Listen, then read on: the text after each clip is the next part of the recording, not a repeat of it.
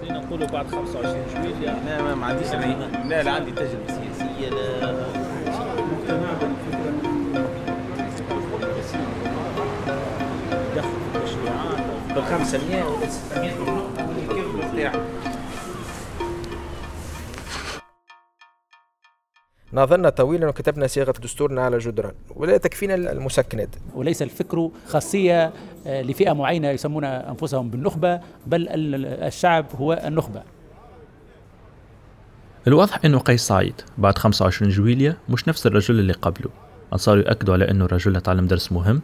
المشروع مش ممكن يتحقق بغير أبنائه وإنه لابد من تمكينهم المناصب اللي باش تخليهم يطبقوا البرنامج. في الحلقة الأخيرة من بودكاست أبناء المشروع باش تسمعوا أهم ملامح المشروع السياسي اللي مثله قيس سعيد على لسان المجموعة اللي رافقتنا منذ الحلقة الأولى. التسجيلات اللي باش تسمعوهم سجلوا بطريقة ارتجالية وفي أماكن غير مخصصة للتسجيل لذلك نعتذر على رداءة الصوت في بعض المقاطع. قبل الرئاسية حاجة وبعد الرئاسية حاجة. أول حاجة الخيانات كانت برشا. المشيشي آه المشيشي حكومة المشيشي حبة من حبة وكرهها من كره هذيك ضربة غدرة. غدرة كبيرة. أما الأسماء كانت برشا ولاد المشروع شرف الدين. كنت نتمنى الاولاد انه تو- توفيق يشد رئيس حكومه ناديه أعمل ما يسالش مش مشكل. والمشروع معبي برجالات ما تخونش ما توخرش التاني. ما نعرفش السعر ما نعرفش. أمور دولة ما نعرفش. أما أنا قلت لك مثال في الفترة هذيك أملنا الاولاد الكل توفيق شرف الدين. اللي يحب يدخلوها في التسميات وفي بعلاقة جهوية نجيب جماعة سيدي بوزيد وجماعة الهاشم نأكد لك. وبكل حب زاد. والله لجبد نهار الموضوع. صديقي من بنزرت صديقي. صديقي من قفصة صديقي. صديقي من تطاوين صديقي. اللي عنده المشروع باش باش يعني باش نرجعوا للجهه وين ما قيت ال... معناها ذوبتوا الخلافات هذيك؟ لا لا ما سماش خلافات باش نذوبوها بينا نحن أولاد المشروع ما سماش خلافات. ونأكدوا راهو زاد بعيدا عن المعطى السياسي مانيش نحكي سياسة ون- ونوريكم حاجة وردية على خاطر بالبجد ما ثمش. ال- هامس وأحلية و... توفيق شرف الدين آه، معناها مش نحكي نرمي في الورود. صديقنا صديقنا تمنينا شرف الدين في فترة ما رئيس حكومة. بعيدا على أنه ساحلي وأصله من قروان لا لا هذاك كله تفاهم. أفضل تشبيه آه، غلطت به ولا آه، قالوا نبيل القروي؟ يعني نحن ل- نعم الأستاذ راهو راهو نمورة ونمورة في كل المعتمديات وخلايا تريد أن تخدم البلاد آه، على الحق صادقة وطنية. وهذا الكل نراه مثلا في تعيينات الأستاذ. بالنسبة للوالي بنزرت السيد سمير عبد الوالي إنسان مجاز في الحقوق صديق الأستاذ قيس سعيد يعرف الشخص جيدا. وهذا الكل كي نراه مثلا اليوم مثلا ولاية بنزرت والخدمة الكبيرة للسيد الوالي سمير عبد اللاوي بالمناسبة نسلم عليه.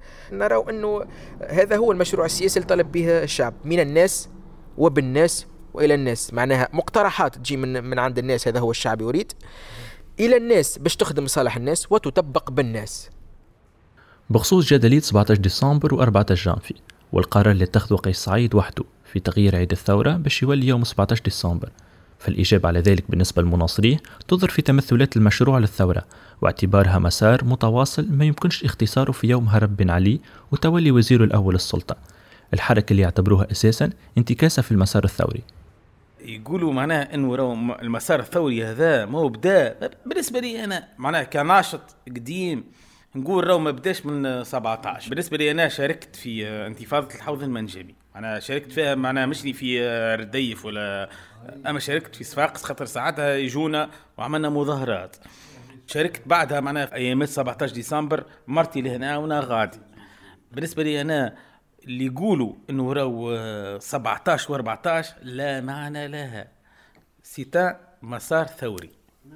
بدا من 17 يوقع فيه انتكاسات وقعت الانتكاسة نتاعو صحيح مع 14 جانفي. هذاك علاش هو أنا بالنسبة لي أنا عجبني قيس سعيد كي نحى 14 جانفي آه، من الثورة. علاش؟ خاطر بالنسبة لي أنا نهار 14 جانفي هو انتكاسة مش للثوره للمسار الثوري. معناها نهارتها كيما نقولوا جبدوا له البريس. آه، ما كنتوا تحبوا أنتم ثورة؟ آه هاي هاي ثورة.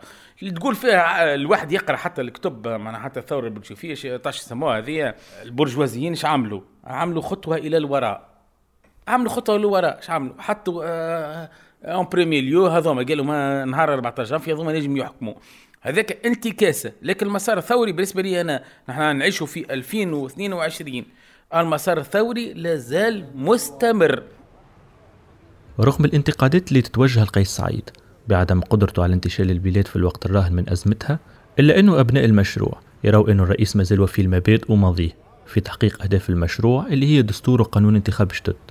نعطيك حاجة أخرى. تحب نحسبه من 25 جويلية؟ معناه من أفضل الأحواج آه، اللي صارت. اللي هي شني؟ أول حاجة قيس سعيد كمل في نفس المبدأ وفي نفس الديمارش اللي بدأ به وإنه حتى من بعد الضغوطات اللي تمارست عليه راه مش حتى من برا راه من داخل.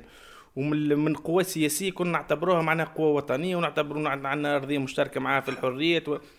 بالحق إذا كان آه، تواصل أنت في نفس الموضوع وانت تشوف في في, في الفاق اللي جاياتك قدامك وتشوف فيها يكون حاجة ذي باهية برشا. التجربه هذه أول حاجة تتوج بدستور جديد وتتوج بنظام انتخابي جديد. قضاء le minimum possible المطلوب.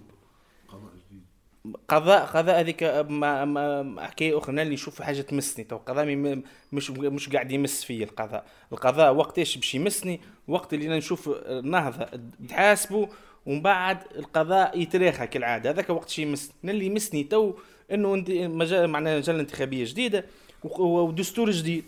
شعار حملة قيس سعيد. الشعب يريد.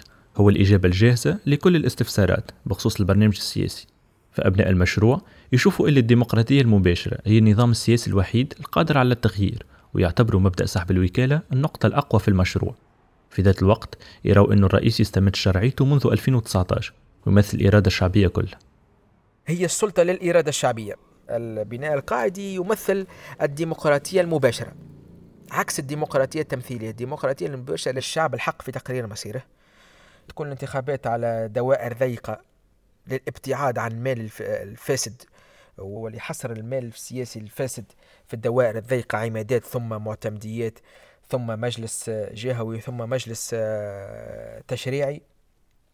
يكون المترشح سيد برنامج عامة الشعب الذي هو اللي قدم البرنامج اللي ترشح عنه المترشح محكوم ويكون سحب الوكالة في حالة ما لم ينفذ هذا البرنامج أو لم يتم مراعاة المطالب الشعبية أو, أو عندما يوجد أو أي فساد مالي أو أو غيره. يعني بلغة بلغة أخرى إحنا خلينا نبتعدوا على الشكل خاطر الشكل نجموا بعديك مازال يتحسن ومازال إصلاحات سياسية ومازال كل شيء يجي يتبدل بالنسبة لي نحن المشروع هذايا بالبناء القاعدي يعني كما قلت الساعة من الناس وبالناس إلى الناس.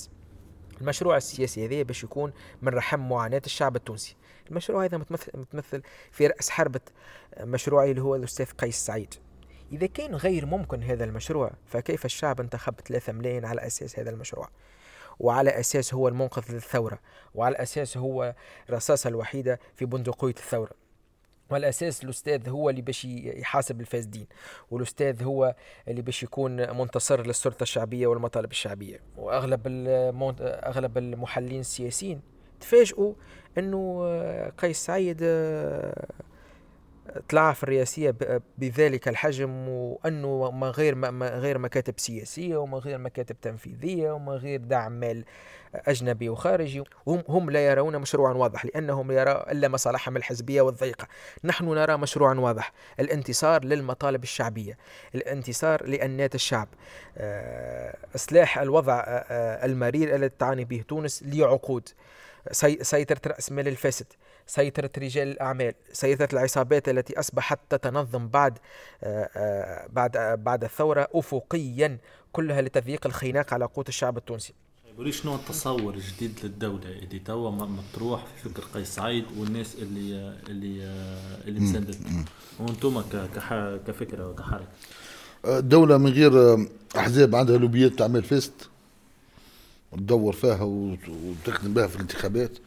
دولة فيها قضاء عادل دولة فيها إدارة قوية دولة يتمتع شبابها بروح المبادرة شعب تشبعه أموان تو خلي يأكل في كرشه حتى نهار يصوت يصوت شبعان. ما يصوتش ما يصوتش خاطر 10000 و 20000 هذا هو. grosso modo قطع radical شوي مع الماضي اللي عشناها العشر سنين اظن كيك سوا في ظل آه، حكم الحزب الواحد قبل 2010 ولا حكم الحزبين ولا ثلاثة بعد 2010 نحن ما حكمونا حكمونا ثلاث احزاب وبعد حزبين هكا. أي ثلاث احزاب وبعد حزبين. مع بعضهم هناك في نفس الفترة. ما حكمونا ترويكا كفترة أولى حكمونا ثلاث احزاب ومن بعد حكمونا زوز احزاب اللي هما النداء والنهضة.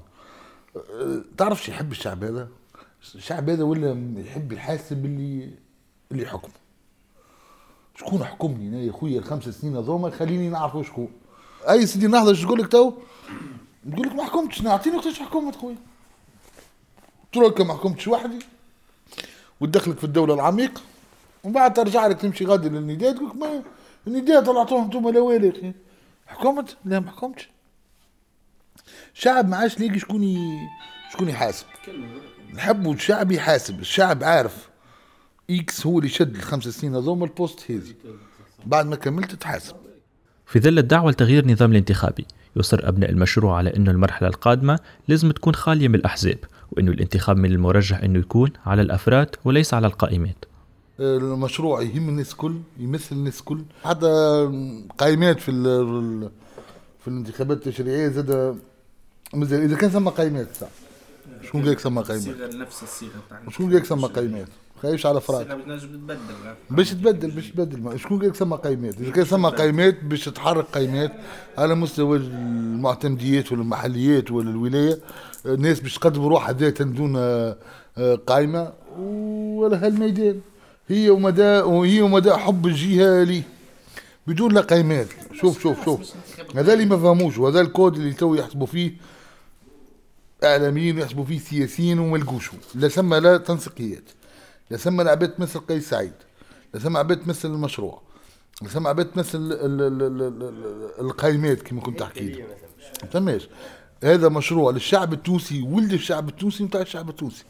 هو اللي باش يخمم الشعب التونسي وين يحب يهز المرحلة الجاية. أحلى حاجة في شوف نحن في بوزيد برشا شباب أنا ما عادش تحب تتحزب. من بين الحوايج اللي أنت تعطي مشروع وتعطي بروجي باش تخدم به وفما أحزاب اللي اللي طلعت ونجمت تطبق المشروع نتاعها بحذافيره بال 500 ولا 600 نقطة ولا الكذب نتاع وفما حاجة أخرى العباد علاش عزفت على التسيس والتحزب كان ثم أحزاب ناس تخزر لها معناها إنه الحزب هذاك هو اللي باش يحقق لي كل شيء.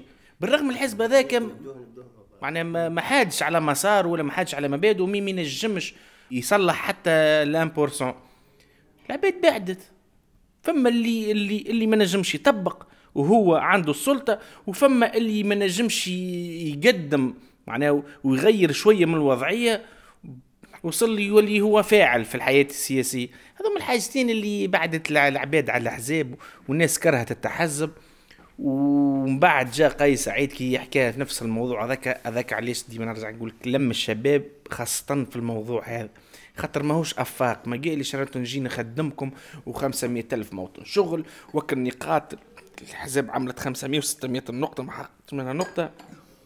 شخص جاء بسيط جدا قال نارا بموضوع التحزب هذه في الصيغه القديمة اللي والأحزاب نتاع الصيغة القديمة اللي شاركوا وما شاركوش في السلطة اللي عاونوا ولا ما عاونوش باش تفسد البلاد قال هذم الكل باش نعاودوا فكرة جديدة ونعاودوا نظرة جديدة.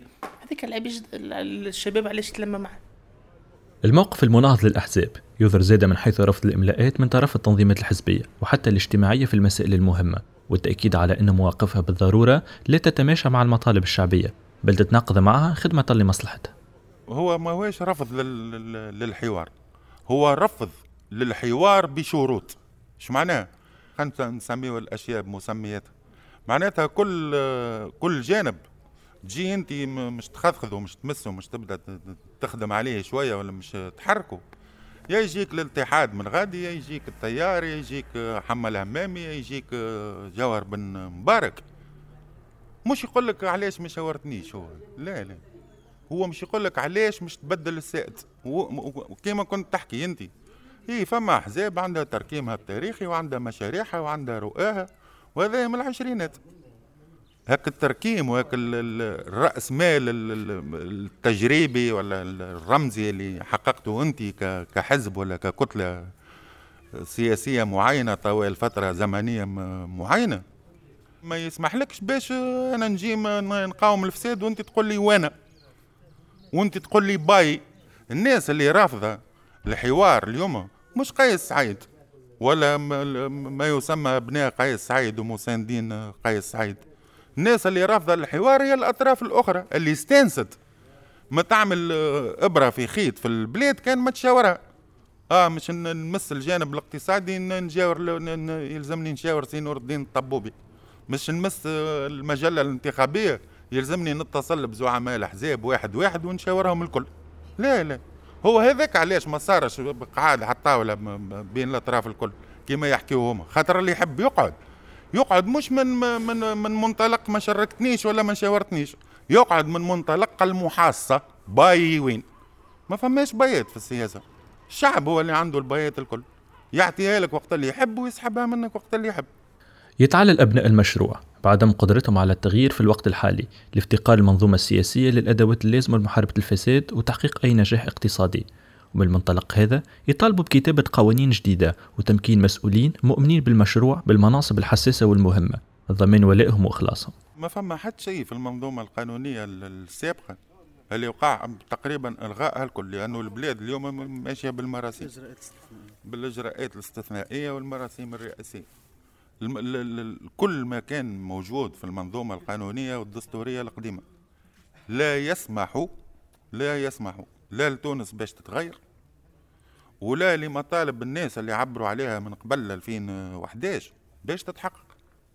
وعليه نعمل استشارة. وعليه إدخال الثورة إلى مؤسسات الدولة. اللي تقال في الشارع واللي تكتب على حيوط يلزم هذاك يكون مصدر التفكير والتنفيذ في مؤسسات الدولة. إدخال الثورة المؤسسات معناتها إدخال الثورة المؤسسة الداخلية والمؤسسة البنكية والاقتصادية والاجتماعية متاع البلاد. مدامني أنا كفرد من الشعب عندي قدرة على التحكم في في من يحكمني ولا من أحكمه يلزمني نكون مساهم ومشارك مباشر في صياغة هذه القوانين التي تنظم حياتي. المشروع جوهر المشروع في تصوري أنا هو هذا. هو أن يصبح كل فرد في الشعب التونسي متساوي في الحقوق والواجبات مع من سيصبح غدا رئيسا له. جوهر المشروع الكل مستخلص من تحويل الديمقراطية الشكلية. اللي تنبح عليها الناس الكل ديمقراطية ديمقراطية. هالكلمة السحرية اللي الناس الكل فاهمتها مجرد تداول سلمي على السلطة وانتخابات آه، تنظم كل خمس سنين ولا كل أربع سنين. تحويلها إلى ديمقراطية ممارسة وفعلية يوميا. من هنا جات فكرة الوكالة وسحب الوكالة وانت إذا غدوه معتمد ولا رئيس بلدية في في جهتي. نتفاهم أنا وياك على مجموعة من المشاريع مثلا. فهمنا مش تريقل لي غدوه الكياس ولا مش تصلح لي المدرسة ولا تعمل لي أنت محضر جلسة وتقيده لي. كي هي مقتضيات الديمقراطية ويعمل ربي دليل لا مش يعمل ربي دليل يلزم كي نلتقيه بعد ستة شهور. مش نقول لك ما مدى التقدم في إنجاز المشروع الفلاني. سواء متعلق بالبنية التحتية ولا بالبنية الفوقية.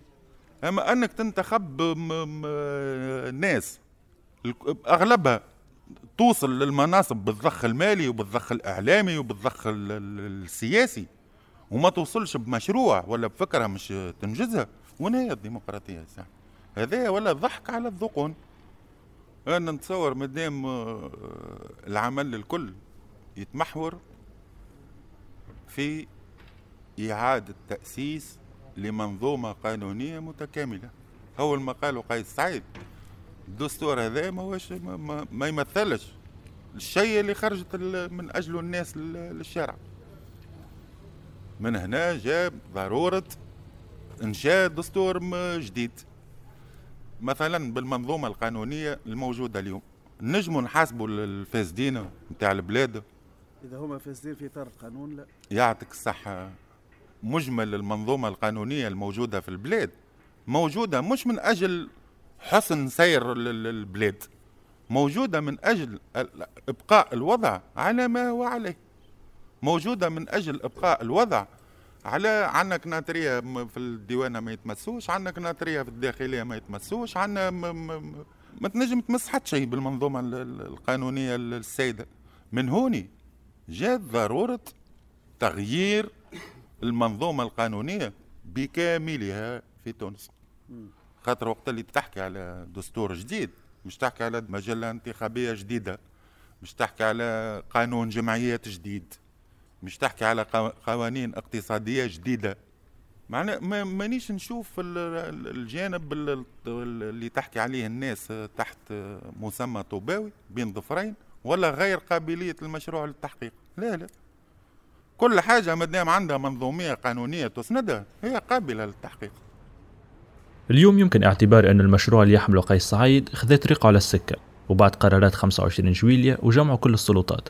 بيت القوانين اللي تاخذ أشهر من نقاش تصدر بجارة قلم. السلطة اللي تمنح قيس سعيد في الوقت الحالي التحكم في كل شيء وتغيير أي شيء. فهل فعلا مشروع الرئيس قادر على نشر الحب وتحقيق إرادة الشعب؟ أم إرادته هو؟ وهل أنه الوسائل اللي يتبعها تصب في خدمة ما يريده الشعب أم هي في خدمة تصوراته وآرائه هو فقط؟ أبناء المشروع إنتاج انكفاضة بودكاست إخراج عيسى زيادية تصميم صوتي أسامة جايدي تنسيق ميداني الطيب هنشير بالتعاون مع كامل فريق انكفاضة.